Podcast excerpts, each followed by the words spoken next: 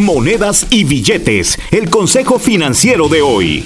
¿Sabías que son entre 1 y 2 billones de dólares que los consumidores en Estados Unidos pagan de más en productos? Eso quiere decir que hay ocasiones en que nos están cobrando de más y no nos damos cuenta. Son muchas las ocasiones en las que el cliente pues recibe este cobro de más debido a que el precio en el artículo pues no está correcto con la caja registradora. Existen errores especialmente cuando las cosas se ponen en especial, ya que es cuando normalmente no se actualizan los precios en la caja registradora. Y bueno, también existen errores como el cobrar impuestos en artículos que no deben de tener esos cargos. Así que la recomendación es que siempre esté pendiente de los precios, cuánto vale y cuánto le están cobrando y asegurarse de no pagar de más.